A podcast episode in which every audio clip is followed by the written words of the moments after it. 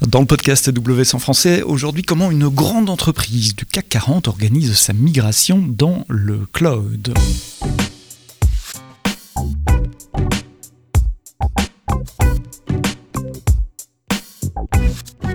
Bonjour et bienvenue dans un nouvel épisode du podcast AWS en français. Vous le savez, c'est tous les vendredis matins, 7h, 7h30. C'est dans vos applications de podcast sur vos téléphones, Apple, Google, Deezer, Spotify. Euh, on me dit souvent que j'oublie de citer Amazon Music, donc Amazon Music également. Et puis toutes les bonnes applications de podcast, j'ai l'habitude de dire. Vous êtes nombreux à nous écouter sur le web aussi. N'hésitez pas à vous abonner dans les applications de podcast, comme ça vous recevez un nouvel épisode tous les jours. Aujourd'hui, on va parler euh, de migration dans le cloud, d'un voyage un long voyage de plusieurs années qui a été entrepris par euh, Engie et j'ai le plaisir d'accueillir Frédéric, Frédéric Poncin, tu es monsieur Claude du groupe Engie, pas juste Engie euh, France, mais tu vas nous expliquer ça. Engie, c'est quoi? Alors, avant de rentrer sur Engie, je crois qu'il est intéressant de remettre de contexte, de mhm. parler de raison d'être. C'est pourquoi Engie, c'est quoi l'étoile du Nord, hein, quelque part de la société? La mission. La mission. Euh, et donc la mission d'aujourd'hui d'Engie, et ça va transparaître dans les métiers, c'est d'accélérer la transition vers une économie neutre en carbone. Donc c'est choisir des solutions plus sobres en énergie, plus respectueuses de l'environnement. Alors cela étant dit, qu'est-ce que ça veut dire derrière en termes d'énergie, en termes d'entité? Euh, Ça veut dire d'abord une implantation qui n'est pas effectivement que française. Ça veut dire euh, peut-être un quart en France, mais des collègues aux États-Unis, en Amérique du Nord, en Amérique du Sud, euh, des collègues en Asie, des collègues dans le reste de l'Europe et ce pour des métiers extrêmement variés qui sont tous effectivement centrés sur cette raison d'être. Sur l'énergie. Euh, centrés sur l'énergie, centrés sur la transition, mhm. euh, et qui vont se retrouver quelque part catalogués en un élément de renouvelable. Alors renouvelable, ça va être euh, de l'éolien, ça va être du solaire, qui vont être également catégorisés en infrastructure. On peut penser tout ce qui est tuyau pour du gaz. Dit plus gros tuyaux, hein, pas le tuyau qui arrive dans la maison de chacun de chez soi, mais des, vraiment de l'infrastructure gazière, euh, le stockage gazier également. Euh, autre élément, c'est les éléments de solution. Alors, solution, vous pourrez penser à comment améliorer la performance énergétique de telle société, mais vous pensez également euh, mettre en œuvre les éléments correspondants. On va y retrouver des réseaux de chaud, des réseaux de froid à l'échelle d'une ville, mhm. Paris par exemple. Euh, et autre point également, autre euh, entité, autre euh, partie d'énergie, c'est tout l'élément de production qu'on pourrait considérer de plus classique, des centrales au gaz, des éléments de fourniture d'énergie aux particuliers, aux collectivités, qui sont également, également en termes de, transformation sur des axes de, d'adoption de nouveaux types de, de, production ou de stockage. Là, on va parler de batterie, on va parler de stockage d'énergie, euh, par exemple sur euh, euh, des, solutions de pompage. et donc un certain nombre d'éléments que l'on ne va pas toujours penser en disant ben, NJ c'est quoi? NG, oui, c'est ce qu'on a aujourd'hui peut-être mhm. pour certains en France derrière une facture. C'est beaucoup plus mais que beaucoup plus que ça. Que la facture de gaz et d'électricité que je reçois à la fin du mois. Effectivement. Et pour lier cet ensemble, on a également un élément qui est euh, de l'ordre de, euh, de raccorder les bouts, hein, quelque part, de pouvoir euh, aligner l'offre et la demande, aligner les contrats long terme par rapport à la demande d'approvisionnement. Et ça, c'est une activité qu'on va porter sur du trading, qu'on va porter sur de l'optimisation de l'ensemble du modèle. C'est-à-dire vendre et, acheter de l'électricité? Alors, c'est vendre, acheter l'électricité, c'est quelque part s'assurer que le prix est figé.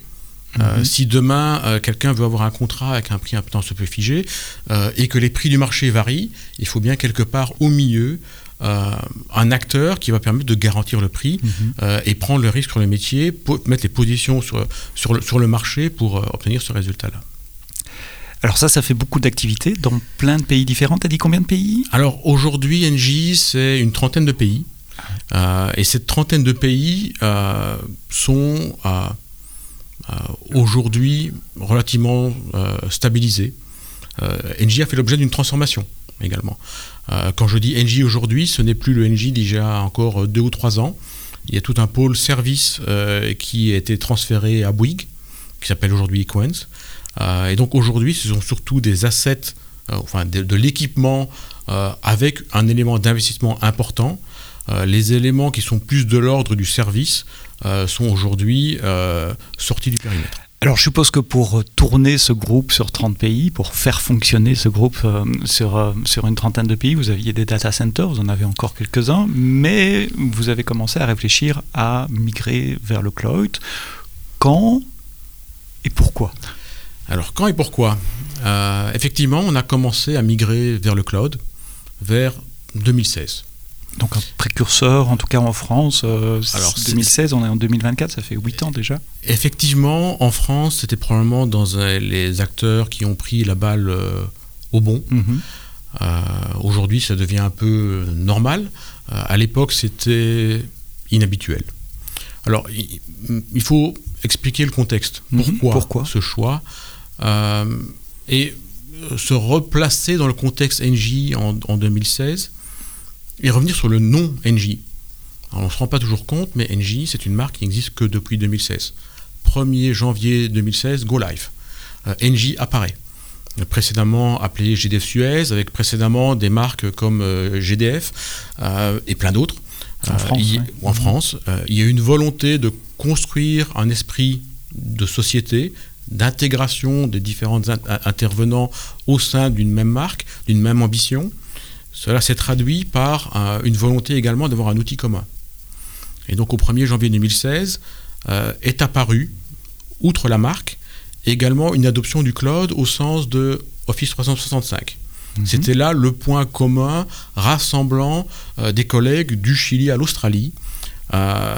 et cela a quelque part fait école cela a permis de dire non, nous ne sommes pas contraints par nos modes de pensée historiques de gestion d'infrastructures, de gestion d'un data center avec des VM dans un data center, mais nous pouvons regarder ailleurs et regarder autrement.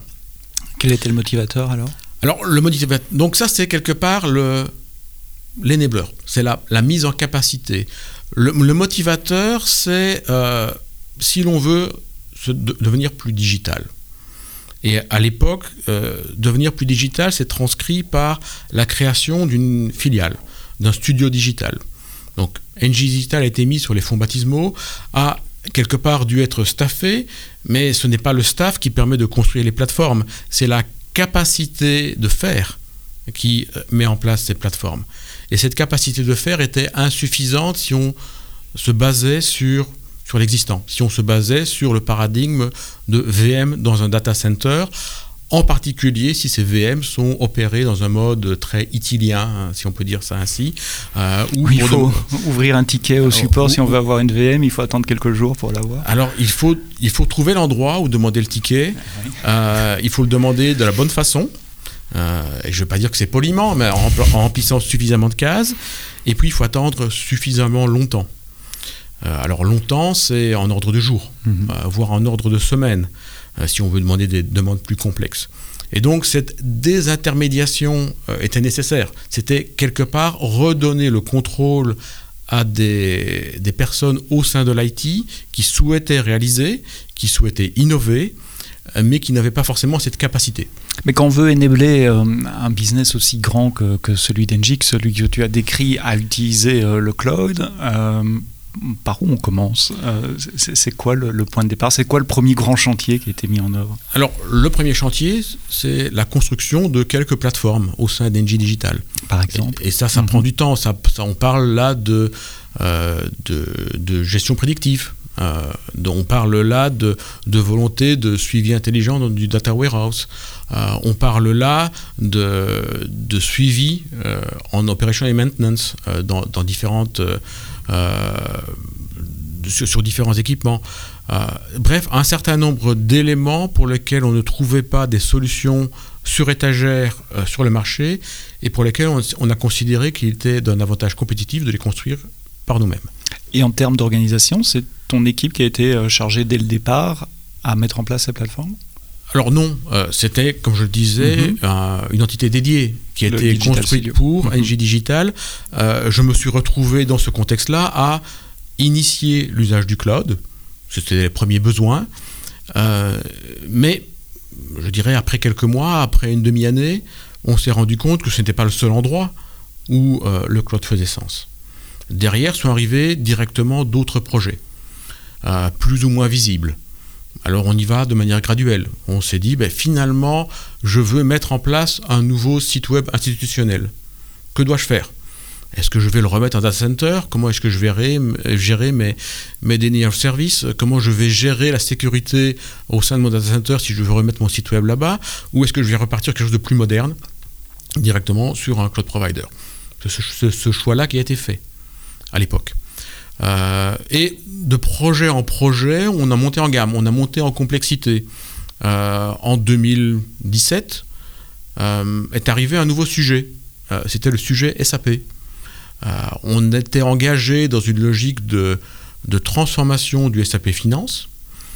Il était initialement prévu pour partir en premise, en data, center. et on s'est rendu compte que les attentes fonctionnel, l'expression métier de, de la taille, euh, de la mémoire, du CPU, euh, de la rapidité de déploiement n'était pas compatible avec le data center. En particulier quand on se retrouve avec une centaine de développeurs sur le plateau euh, qui disent ben moi si j'ai pas la machine je lève les mains du clavier et je sais plus avancer. Je suis bloqué.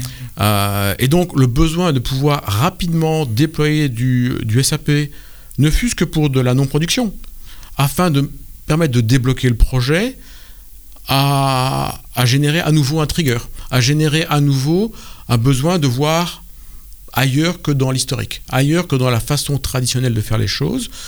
Et à nouveau, ça a été un succès. Ça a été un succès sur la monoproduction, le projet a livré. Euh, et donc six mois après, à nouveau, on s'est dit, ben, finalement, si ça fonctionne pour la non-production, regardons la prod. Est-ce qu'on peut faire pour la prod également? Et effectivement, euh, les gabarits étaient là, la façon de fonctionner était posée, on avait quelque part des procédures, des process qui étaient validés, et donc dans ce contexte-là, allons-y. Et donc on est arrivé en 2018 avec euh, une solution SAP pour le groupe posée sur AWS et tout à fait fonctionnelle. Et, et c'est là quelque part qu'on peut se dire que est-ce qu'on a bien fait? Parce que généralement, on, tire des plans sur la comète. Hein. on se dit, est-ce que je peux, est-ce que je peux pas? Mais il faut toujours pouvoir regarder dans le miroir, regarder en rétroviseur sur, j'ai fait un projet, est-ce que j'en ai tiré des bénéfices? Et là, on s'est dit, oui, on a tiré des bénéfices sur la rapidité, on a tiré des bénéfices sur le design, parce que pas besoin d'avoir deux machines euh, de même capacité et de même dimension, etc., pour obtenir de, la haute disponibilité. Je peux avoir une machine que je lance quand nécessaire. Euh, pas besoin de prévoir dès T0 la taille maximale de mon stockage pour dans trois ans. Euh, et donc, ces éléments-là se sont révélés à ce moment-là. On s'est rendu compte que l'on pouvait optimiser différemment. et donc, on, on a pu, après un certain temps, après stabilisation de la plateforme, réaliser un TCO et se rendre compte que euh, au final, ben, on avait gagné un million par an. Voilà. Et donc, de fil en aiguille, de projet simple en projet compliqué, euh, on génère une émulation. Et donc d'autres business units ont envie aussi, ont besoin plutôt qu'une envie, de dire moi aussi je voudrais migrer vers le cloud pour cela ou cela. Mais, mais comment vous êtes arrivé à, créer euh, le groupe que tu diriges maintenant qui, qui, qui donne le ton, qui donne l'impulsion, euh, qui, définit le comment finalement pour les autres Alors il y, a plusieurs éléments dans ta question. Il y a un premier élément qui est générer l'envie. Alors plus que générer l'envie, je crois que c'est mettre en capacité. quand quelqu'un appréhende une technologie, il trouve un intérêt, il va la trouver naturelle pour euh, son prochain projet. Euh, et ça, on pourra revenir sur euh, les éléments de training et autres d'enablement. Mhm. L'autre élément, c'est plus un élément de, de structuration.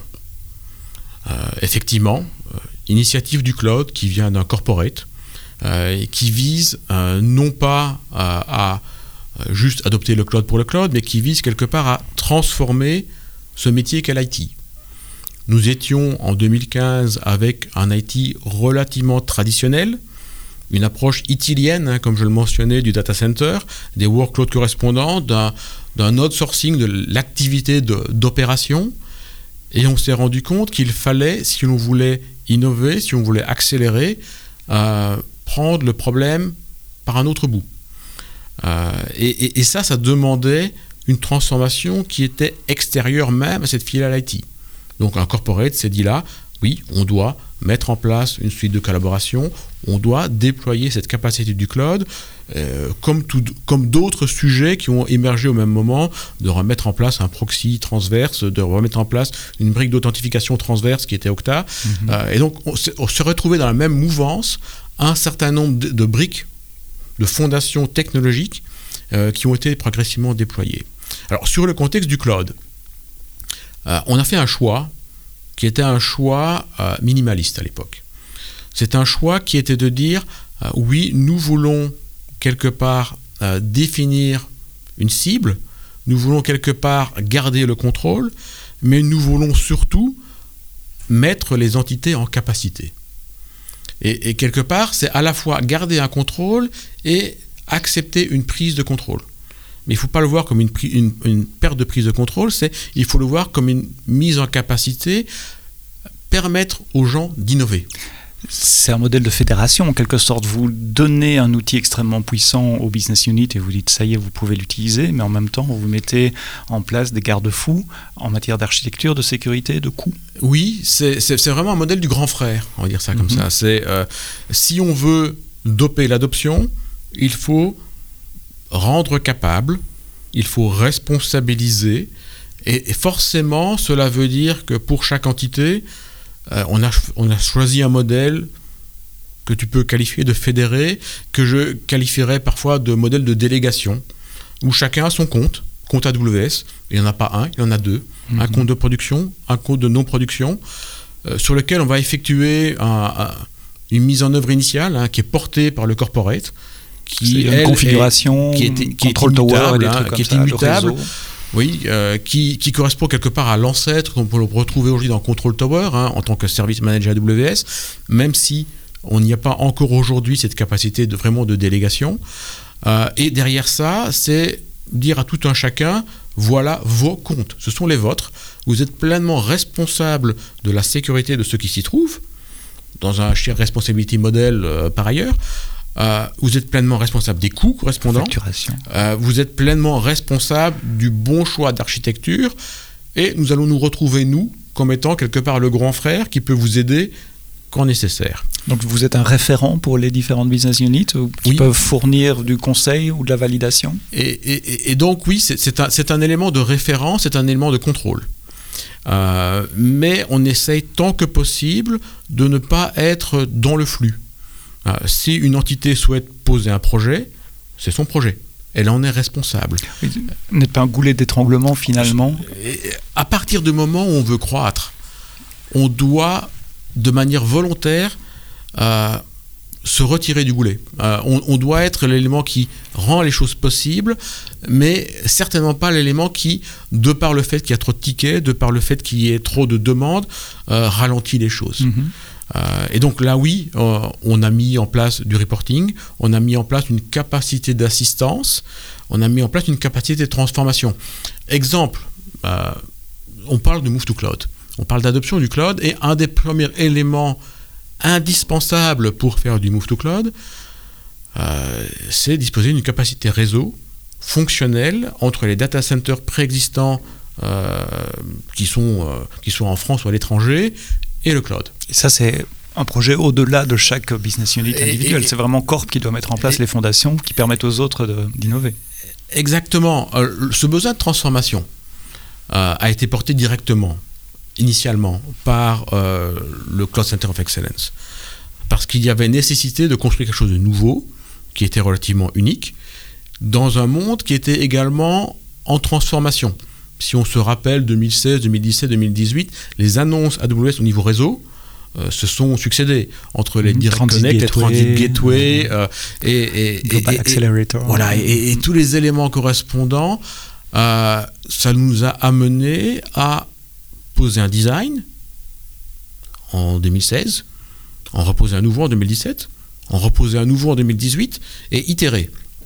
Itérer à chaque fois qu'il y avait plus de consommation, qu'il y avait une a besoin différent, parce que si on se rappelle, euh, oui, irriguer 5-6 comptes en 2016 avec un Direct Connect. en direct, ça fonctionnait. Mhm. Puis après, on a dû mettre une Transit Gateway, on a dû construire différemment, on a dû scaler. et outre l'élément de, de transformer cette relation entre le on-prem, le data center, le réseau traditionnel et le cloud, on a également voulu effectuer ce transfert de connaissances. Nous avions une équipe réseau. Elle était là, elle opérait du réseau. Euh, donc il n'y avait pas de raison dans la durée de maintenir ce pilotage du sujet réseau par un Center of Excellence Cloud. Et donc, euh, partie de l'équation a été de les rendre capables, euh, de les mettre en avant, de quelque part les rendre également propriétaires du service. Et, ça, c'est quelque chose qui a été pleinement atteint, je dirais, fin 2018. Et après ça, ils sont partis tout seuls. C'est un bon exemple et on va en reparler d'ailleurs dans le podcast euh, AWS en français, parce qu'il y aura un épisode sur la migration réseau euh, d'Engie dans, euh, quelques semaines. Mais donc je comprends bien ton, ton approche de dire euh, on, on, délègue, on délègue à nos business units, on les laisse innover, on leur donne les outils pour pouvoir innover. Mais est-ce qu'il y a des choses qui sont qui sont pas délégables? Est-ce qu'il y a des choses que qu'il faut garder au niveau du Cloud Center of Excellence Alors oui. Euh, alors, euh, je suis un partisan d'un Cloud Center of Excellence le plus petit possible. Alors plus petit, ça veut dire euh, pour, un, pour à la taille d'Engie aujourd'hui, pour pouvoir porter la chose, ça va dire une dizaine de personnes. Euh, une dizaine de personnes pour supporter, euh, je ne sais pas combien de business units, mais plus, plus, plus de 500 comptes AWS euh, répartis sur, la planète entière. Effectivement, derrière, il ne faut pas se leurrer, l'implantation dans le cloud est significative. Et quel que soit le cloud provider. Ici, on parle d'AWS, on pourrait dire la même chose sur Azure. Il y a Azure également. Aujourd'hui, l'implantation se parle, s'exprime en, en allez, on va dire quelques chiffres, euh, on parle de 10 000 VM, je donne des ordres de mhm. magnitude, on va parler de, milliers de databases, on va parler de, de pétas euh, en termes de stockage, euh, et donc, et tout ça réparti de par le monde. ce n'est certainement pas centré sur Paris, c'est aussi bien utilisé par, par les Chiliens ou, en Asie. ou, les Australiens. Mhm. et ça, il faut pouvoir le porter euh, dans une activité propre à un corporate. Et donc vous avez deux Cloud Center of Excellence globalement, un par Cloud Provider, un, par, un pour Azure, un pour AWS, avec une dizaine de personnes à chaque fois Alors j'ai essayé de faire quelque chose de plus hybride. Mm-hmm. et, donc j'ai pas voulu euh, construire deux équipes distinctes. Donc on reste sur une, une équipe qui a les deux avec euh, des, des, des, compétences qui vont varier de personne à personne. Hein, et j'ai d'excellents collègues qui connaissent bien AWS, j'en ai d'autres qui connaissent bien Azure. Connaître quelqu'un, avoir quelqu'un qui connaît bien les deux, c'est compliqué. Mhm. Il faut les faire émerger, ça prend du temps. Euh, mais c'est l'oiseau rare. Je reviens sur ma question, c'est quoi les prérogatives euh, du, Cloud Center of Excellence alors, Les, prérogatives du Cloud Center of Excellence Aujourd'hui euh, Par le passé et aujourd'hui, et je crois encore demain, c'est quelque part fournir les éléments d'alignement avec les politiques. Alors, il y a des politiques de sécurité. Mhm. Euh, on se doit de les écrire. On se, on se, doit de les décliner en recommandations, guidelines euh, et impératifs hein, à, à, mettre en œuvre par les entités. Et puis après, il faut pouvoir les mesurer. Vous faites la police aussi? On ne fait pas la police. Euh, on met juste les contraventions. On va dire ça comme ça. plus sérieusement, on met en visibilité les anomalies. Les, anomalies de, conformité mhm. euh, sont clairement mises en avant vers l'ensemble des propriétaires de comptes, sont mis en avant vers l'ensemble des, euh, RSSI. Ça veut dire que vous développez des, outils qui vont prober, qui vont tester les comptes, qui ramènent ça, qui font des dashboards, etc. Alors, on a, au début, euh, de par l'absence de maturité du marché, construit les outils correspondants. Et donc ça faisait du dashboarding, ça nous a permis de, nous rassurer, ça nous a permis euh, quelque part de, euh, de rassurer également les RSSI quant à une bonne mise en œuvre et un bon respect des politiques. Derrière, euh, on a vu une plus forte maturité apparaître sur les outils du marché. On a fait un choix. Le choix, à l'époque, c'était un choix de, de, Prisma Cloud, de Palo Alto, qui nous a permis de monter à l'échelle. et là, même principe, a besoin de, d'ajustement de, l'outil afin de coller au plus proche des, politiques et donc de pouvoir mesurer, mettre en visibilité des RSSI, mettre en, visibilité des CIO. Euh, et, et, là, c'était quelque chose d'absolument unique. Euh, c'est un peu un aparté ici, mais mhm. euh, le cloud est, pour cet aspect, fondamentalement différent du data center. je peux tout voir. voilà, je suis omniscient. Dans le data center, on ne peut pas dans voir le data les, manques de compliance. Euh, savoir si effectivement il y a vraiment une connexion réseau à l'arrière du serveur ou pas, ah ben, c'est qu'on peut faire l'inventaire une fois par an. Euh, sur le cloud, tout cloud provider confondu, euh, ben, c'est la prochaine itération de, de config que j'aurai la mise à jour, et ça c'est dans les minutes. Hein. et donc j'ai aujourd'hui une, une visibilité sur ma non-conformité qui est beaucoup plus forte sur le cloud que ce que je ne pourrais l'avoir en data center. La remédiation automatique également? Alors, je reviens sur cette logique de mhm. délégation aux entités. Euh, et là, on a fait un choix. On a fait un choix de ne pas porter de notre côté l'élément de remédiation, euh, de, donc de ne pas l'automatiser. On a mis en place des mécanismes de remédiation automatique pour celui qui le souhaitait, mais c'est à l'entité à l'activer c'est l'entité étant responsable de sa sécurité, c'est à elle également à se prémunir. Je si je veux scaler, on revient sur la, sur la mhm. logique de bottleneck, je n'ai pas capacité à connaître l'ensemble des workloads de toutes mes entités. Je n'ai pas capacité à agir jour et nuit, euh, du, à nouveau du Chili à Tahiti. Pour aller réparer les bêtises à gauche et à droite. Et donc, je ne vais pas, moi, euh, porter une action au sein des comptes. Et ça, c'était un choix fort. Euh, qui effectivement limite le mhm. champ d'action euh, et qui demande d'autant plus un suivi de conformité euh, parce que chacun est face à, sa bonne conformité ou pas, entité par entité. Qu'est-ce qu'il y a d'autre qui n'est pas délégable? Alors l'autre élément qui n'est pas délégable, c'est tout ce qui est lié à la construction de l'organisation. Alors aujourd'hui, bah, on a AWS Organisation qui est largement déployée, qui, qui, fait sens. Euh, sur lequel on souhaiterait avoir plus de délégations intégrées, mais c'est pas là. Et dès lors, dès que l'on veut fournir une logique de self-service, dès qu'on veut fournir par exemple à une entité la capacité d'aller activer, désactiver une SCP sur un compte, ben, on ne peut pas lui dire euh, vas-y. Hein. donc là, on se retrouve avec une logique d'intermédiation, avec un Cloud Center of Excellence qui va fournir l'outillage permettant à l'entité euh, d'aller activer, désactiver ce genre d'éléments. Autre élément, c'est tout ce qui est lié à l'intégration dans le SI. Euh, on prend Identity Center.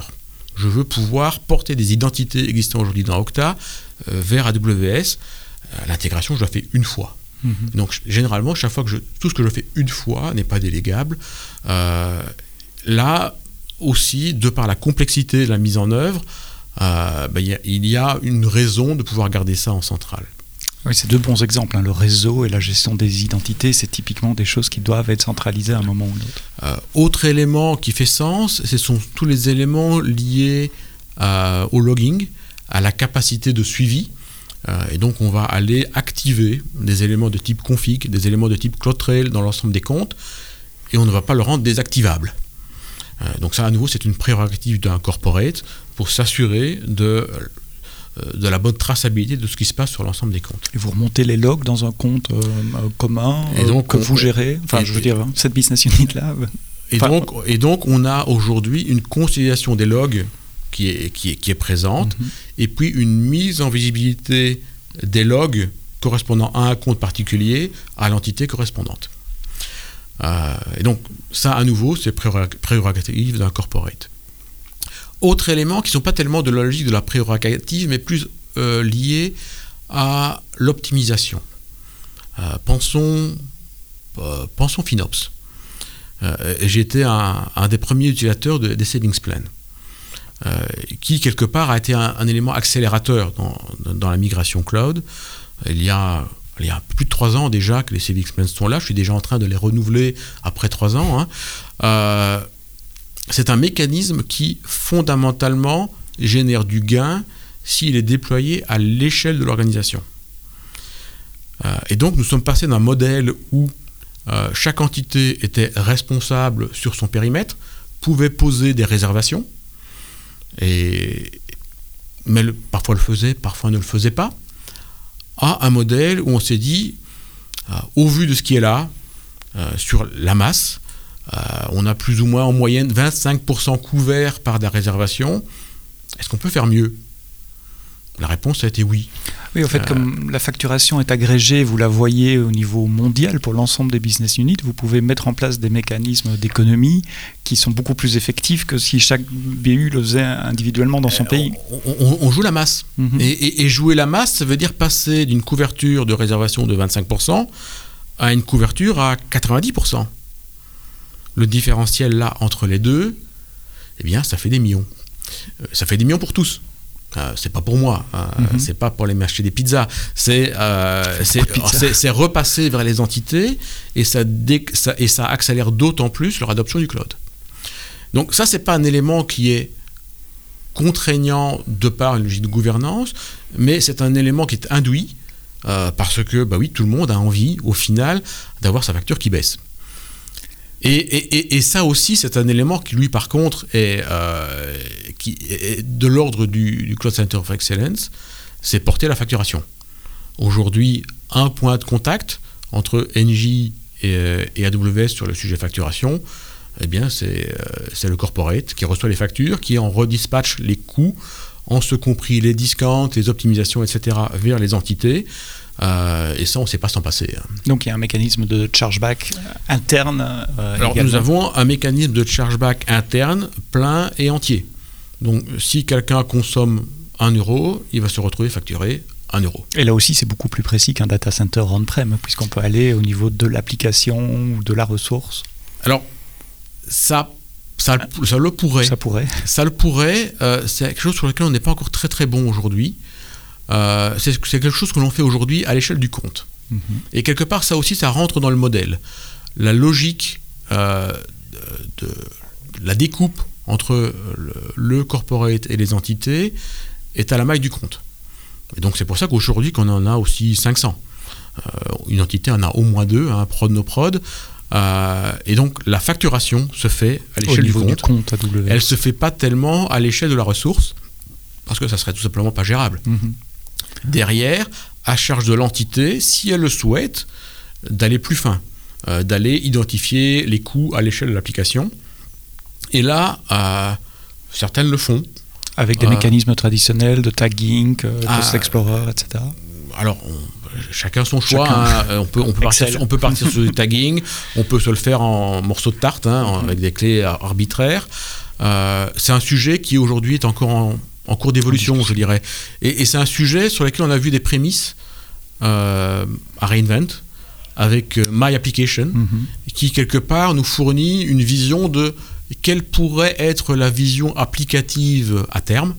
Alors là, c'est une première version qui, nous a été montrée là, mais effectivement, si on met en place une politique de tagging transverse à l'échelle de l'organisation, et, c'est là mhm, effectivement qu'il y a un, point d'attention, on pourrait retrouver euh, une vue sur les coûts qui soit, elle, qui soit elle également euh, par application.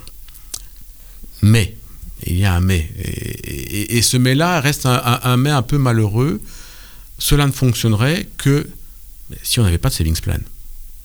Oui, parce que sinon, comment redistribuer comment, C'est quoi la clé de répartition des savings plans Malheureusement, euh, Cost Explorer aujourd'hui, et là on rentre un mhm. peu dans la technique, mais c'est un peu mhm. l'objectif aussi.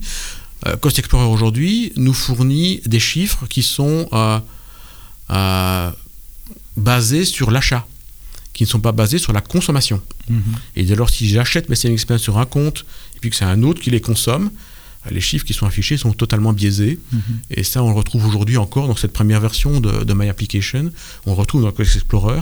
Et je crois que c'est, ça reste aujourd'hui un, un des éléments qui, limite l'adoption euh, de ces solutions natives. Donc, on a aujourd'hui, dans le contexte euh, du, euh, du Cloud Center for Excellence, ce besoin de fournir des dashboards additionnels pour exprimer ces coûts et pour exprimer à chacun que ben oui, sa facture, ce sera autant, parce que ce qui est affiché aujourd'hui dans la console, c'est pas ce, ce que je vais lui facturer. Alors on a bien compris que les business units sont indépendantes, euh, relativement autonomes. Il y a ce modèle de grand frère, euh, de guidance que fournit euh, ton groupe, qui est le Cloud Center of Excellence. Mais comment vous assurer qu'elles avancent finalement, qu'elles vont aller vers le cloud, les différentes business units, qu'il n'y en a pas qui vont rester derrière, soit par manque de temps, de compétences, on reparlera de, de training juste après, mais hum, d'information, manque de désir, ou non, j'ai pas envie d'y aller.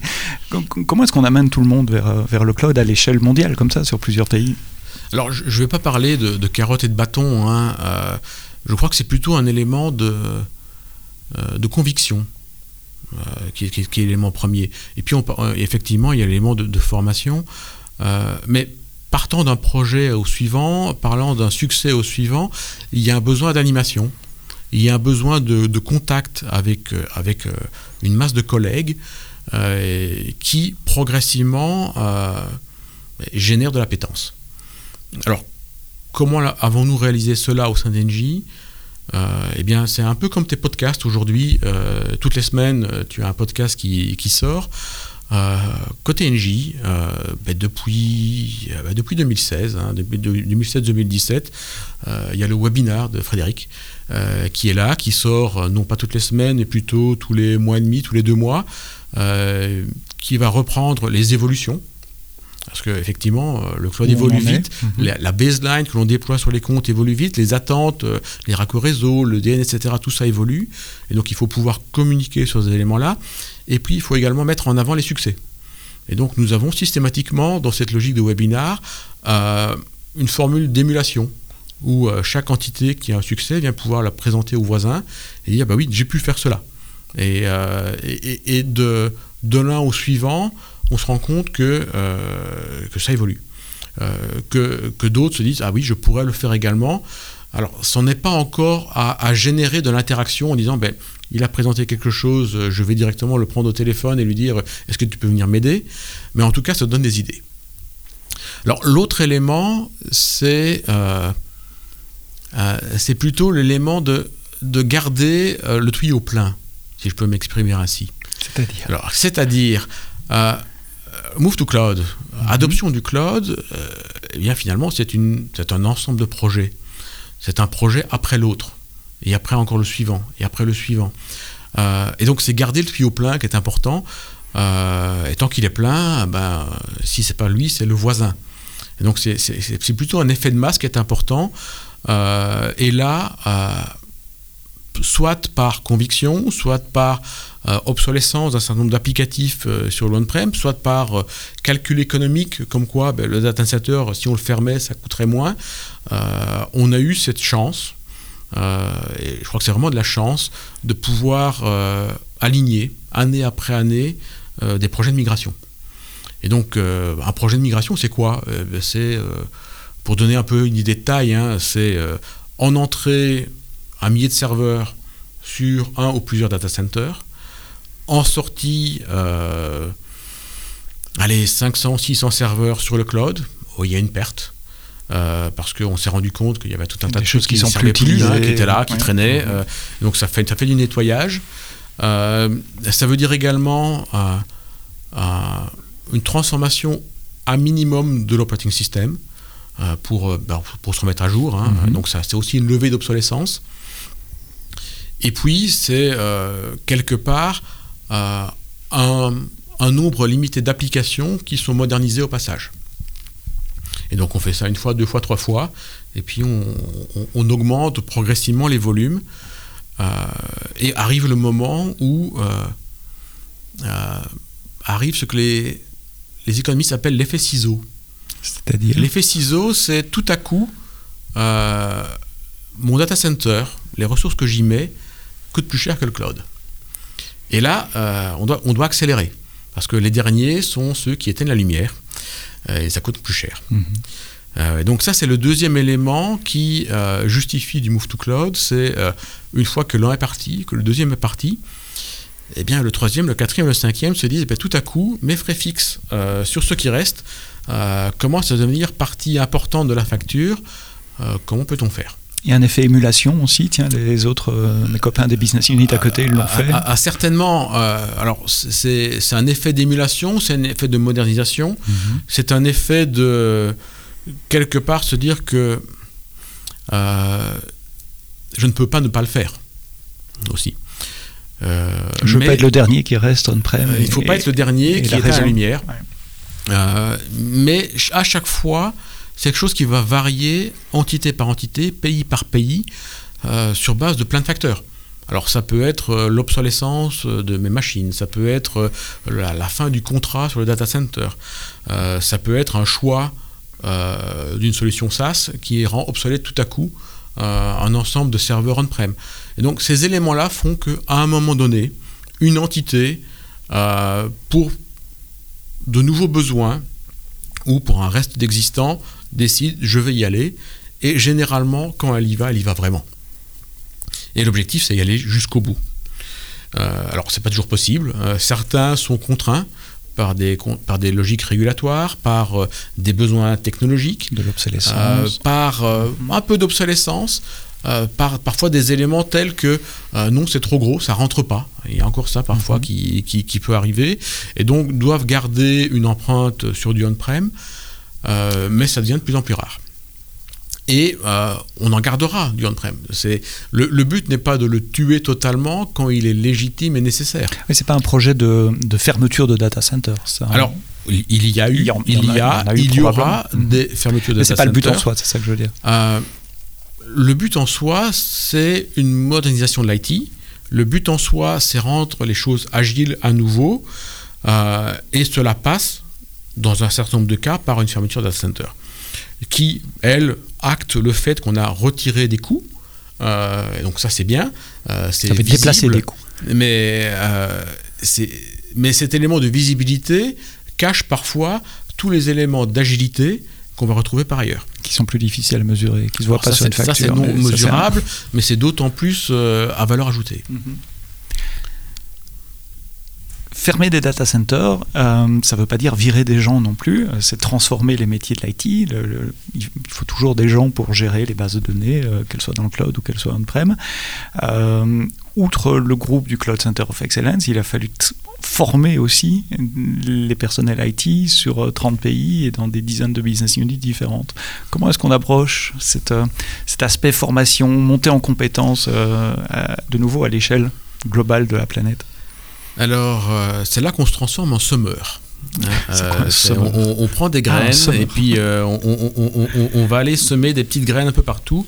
et c'est là qu'on rentre sur le sujet de la formation, mm-hmm. qui est clé, qui est essentiel, qui qui est quelque part euh, indispensable pour pouvoir avoir une adoption du cloud qui soit, euh, euh, qui soit ancrée dans les équipes. Et, c'est un choix que je veux également mettre en avant dans le contexte NJ. Il y a un choix d'internalisation de la compétence. Il y a un choix de transformation, d'upskilling des personnes qui sont là, afin, non pas, comme tu pourrais le mentionner, de, ben, rendre le job inutile, non, c'est de le rendre plus intéressant. Mm-hmm. C'est de le rendre différent, euh, avec cette nouvelle capacité créatrice qui parfois était un peu perdue euh, dans des gestions euh, de, procédures en data center. Et, ça, c'est une montée en, training progressive qu'on a portée depuis, bah, depuis 2017, hein, première session en commun avec Training and Certification côté AWS, et qui aujourd'hui et j'en suis, suis, vraiment fier, euh, forme en moyenne euh, 5 personnes par jour. euh, au sein d'Engie. Tous les jours. Euh, voilà, en moyenne tous les jours, 5 personnes. Quelque part sur la planète. Quelque part sur la planète.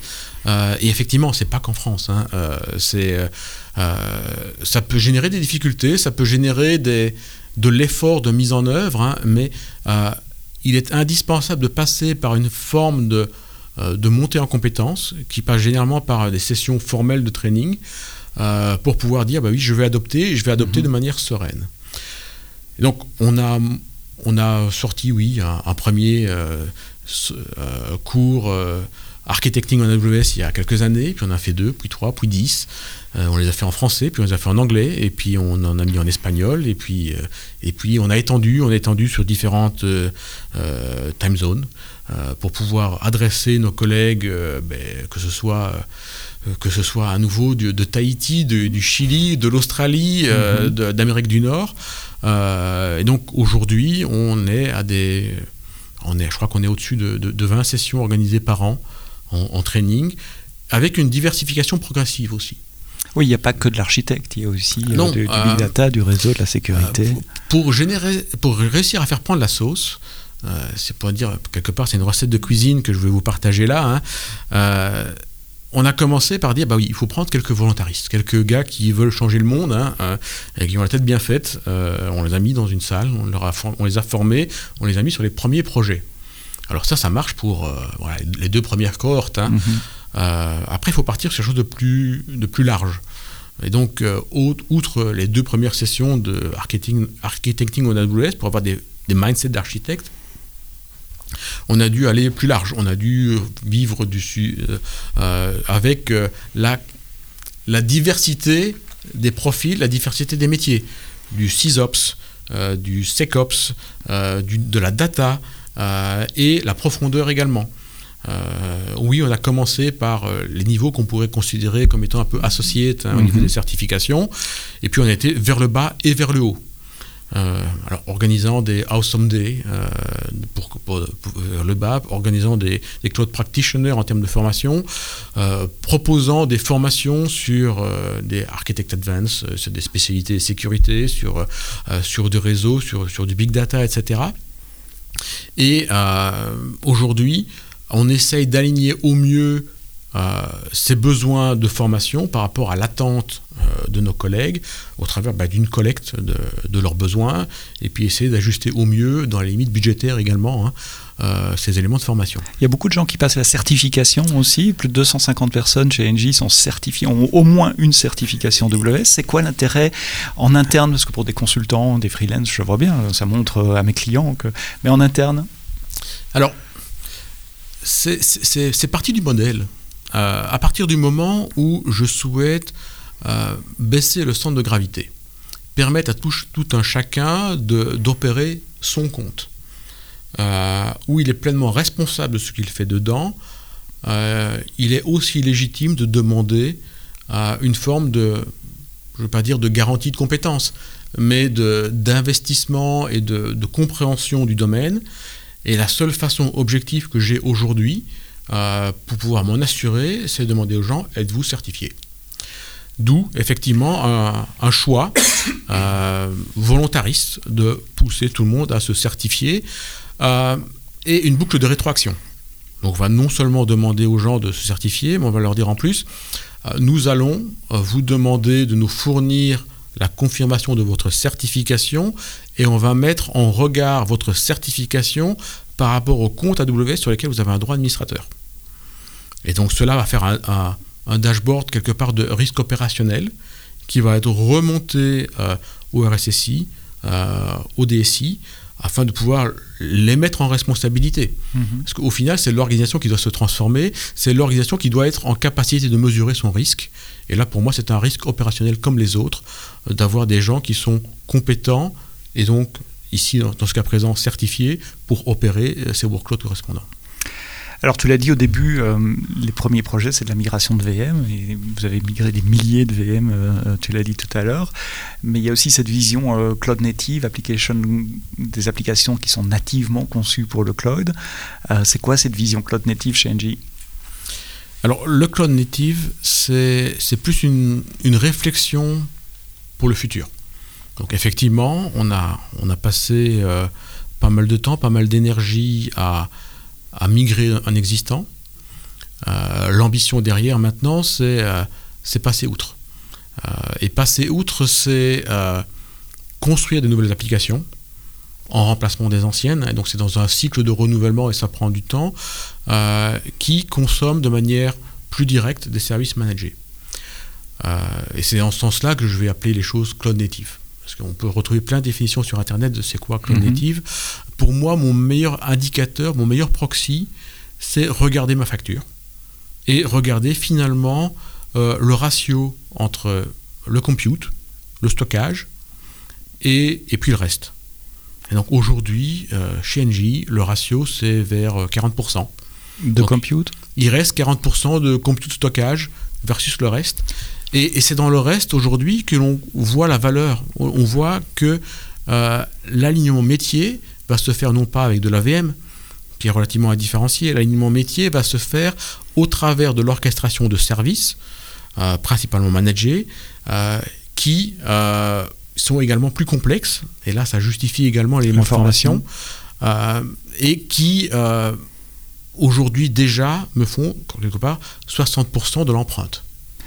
Donc si je j'essaie de reformuler ce que tu viens de dire, si tu diminues ta facture, ton usage de C2EBS, ça veut dire moins d'usage traditionnel à la papa de VM et plus de services managés. Et donc c'est ce ratio que tu monitores comme proxy pour dire on va globalement vers une architecture euh, cloud native. Oui, et, mais ça effectivement c'est à l'échelle d'un corporate et à l'échelle d'une masse d'entités mhm. qui chacune a son sa propre ambition, ses propres applications, ses propres besoins. Donc c'est vraiment un indicateur macro.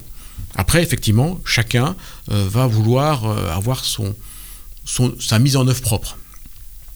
Euh, mais néanmoins, à l'échelle macro, c'est un, indicateur pour moi qui est, relativement pertinent. On pourrait en penser à d'autres. Hein. On pourrait se poser la question du ratio de mon, mon volume d'infrastructure as code sur la masse.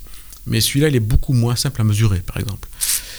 Euh, à moins d'aller mettre le nez dans tous les repositories Git euh, de l'organisation. Là, malheureusement, on n'y est pas encore. Alors ça, c'est deux challenges sur lesquels euh, le Cloud Center of Excellence d'Engie s'attaque pour 2024 et, au-delà. Donc la migration vers du cloud native, et c'est souvent ce qu'on voit chez les clients. Hein. on passe d'un lift and shift traditionnel où on bouge des VM vers l'adoption de services managés, l'automatisation, donc l'infrastructure as code. Et puisqu'on est sur les challenges, et on va terminer par là, c'est quoi les autres challenges, les, chantiers 2024 et au-delà Alors, il y, a des challenges qui sont quelque part déjà complétés, qui sont déjà matures. Hein. Il y a des challenges de type le FinOps, le SecOps, où là, nous avons atteint un niveau, euh, je dirais, euh, raisonnable, permettant une délégation.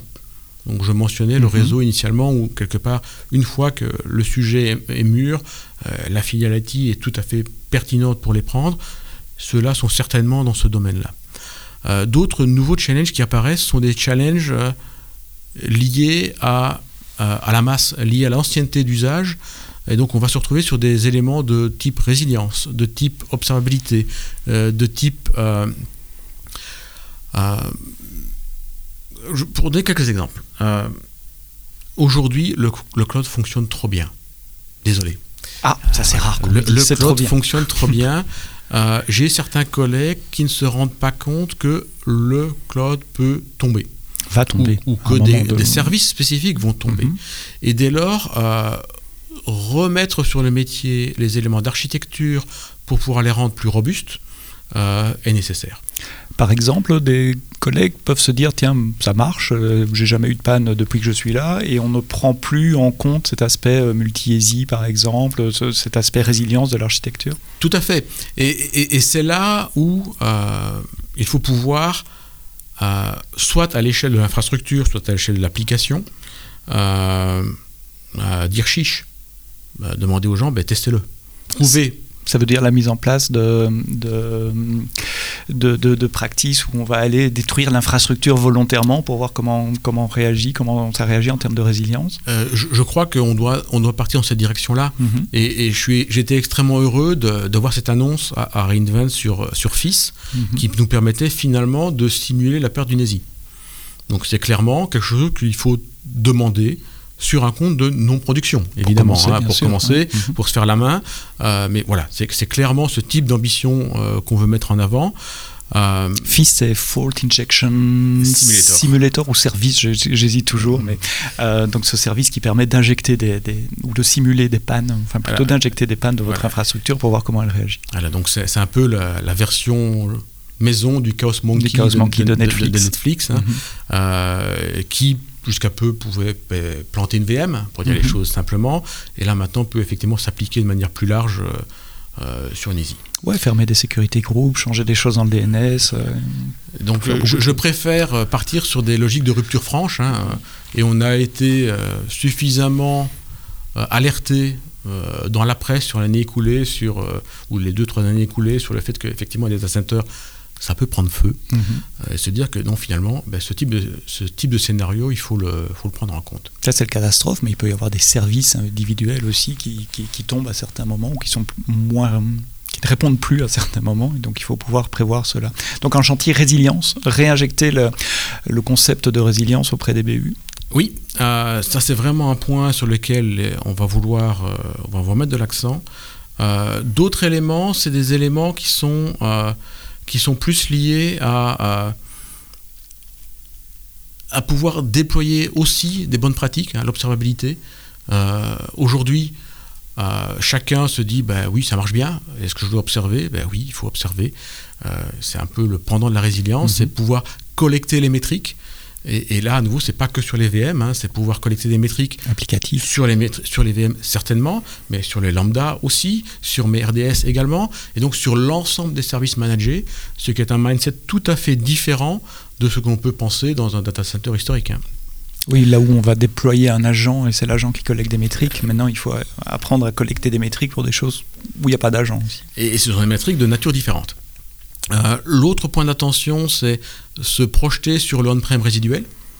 Parce que je l'ai mentionné, oui, on a fait beaucoup de move to cloud, mais il reste aujourd'hui une empreinte. C'est une empreinte qui, dans plein de cas, est tout à fait légitime.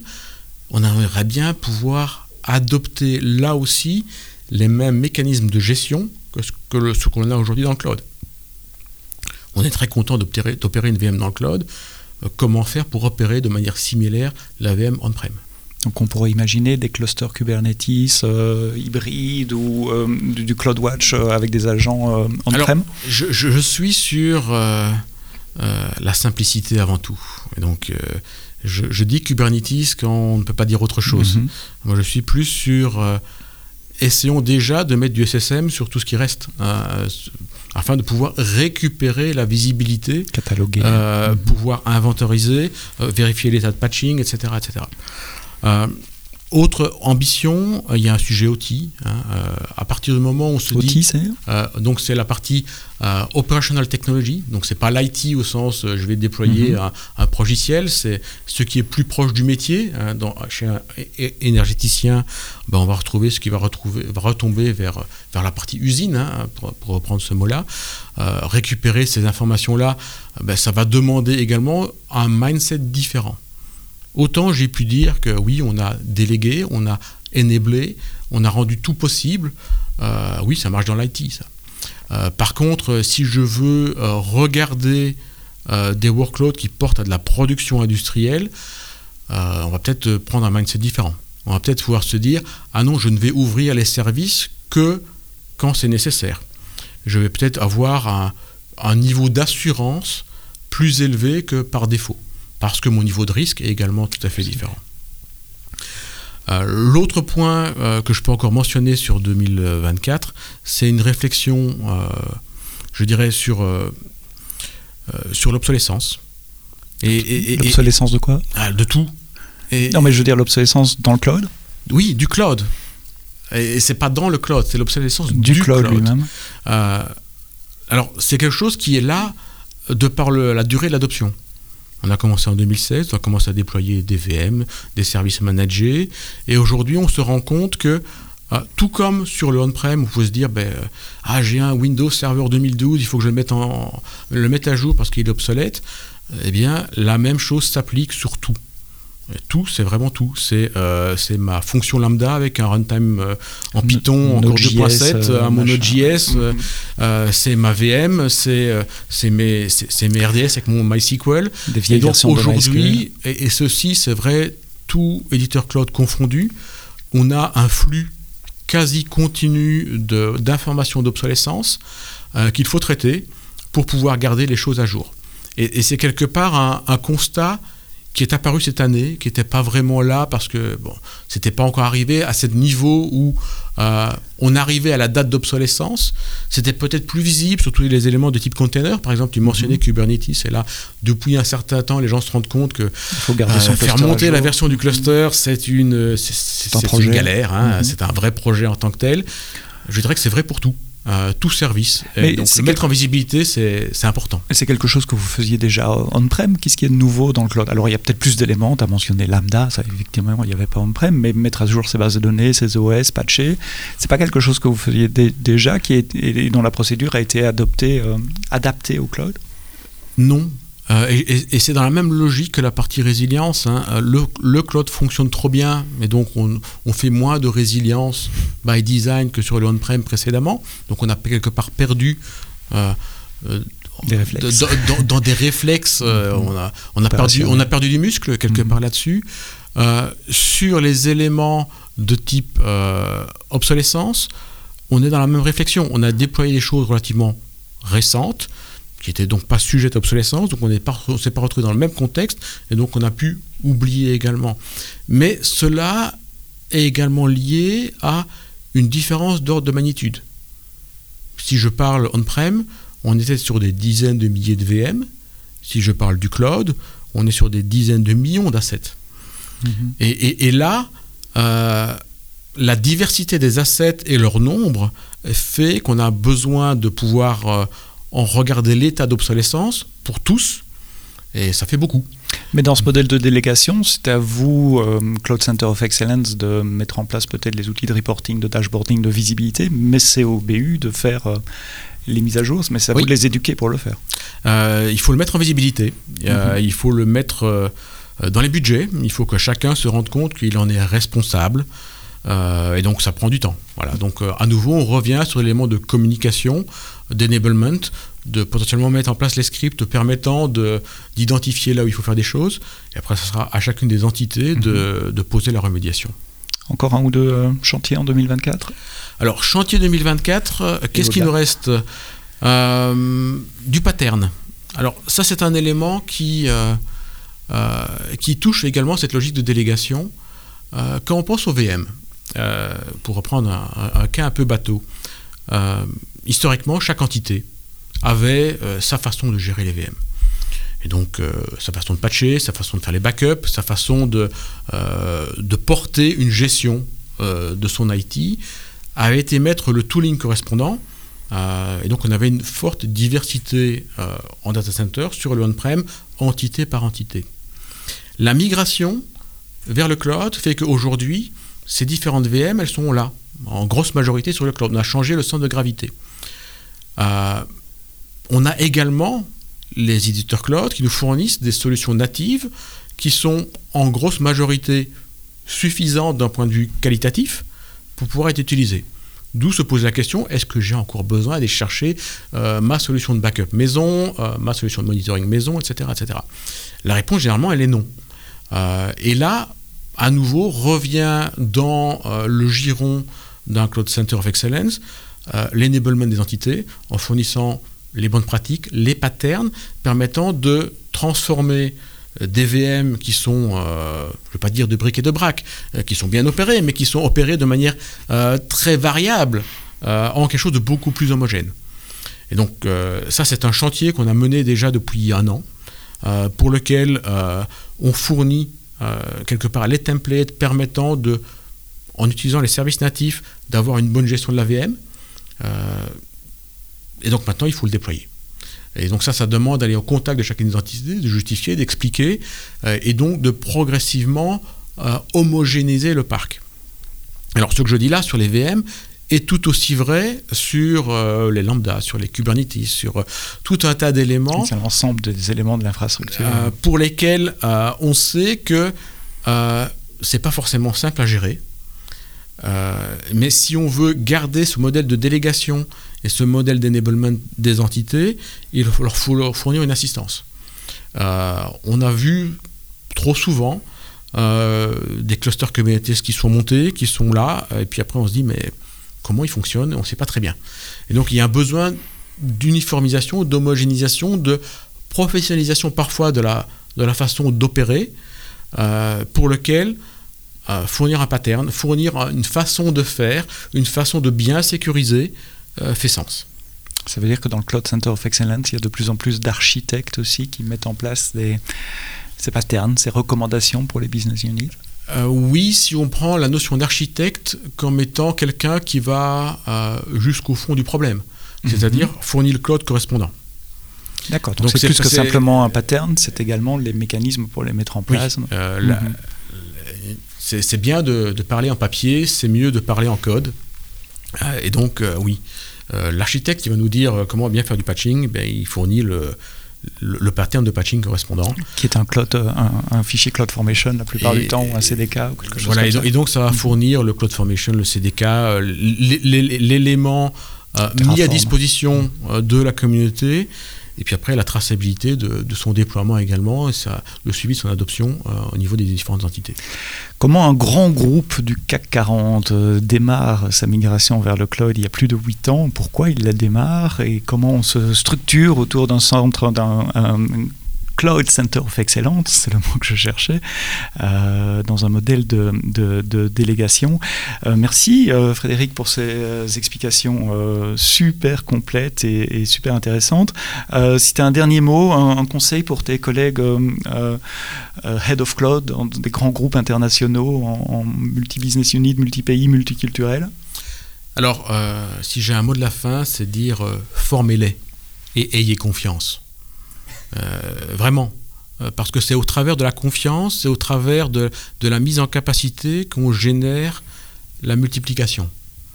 Euh, le faire soi-même, c'est bien, on sait qu'on peut le faire. le faire faire, ça fait un x 10. Et donc ça génère une vraie accélération et de vrais succès derrière. Frédéric Ponsin, euh, NG, Monsieur Claude, NG, Head of Cloud Corporate euh, merci d'avoir répondu à ma question dans le podcast AWS en français. Rendez-vous la semaine prochaine pour un nouvel épisode et d'ici là, quoi que vous codiez, codez-le bien.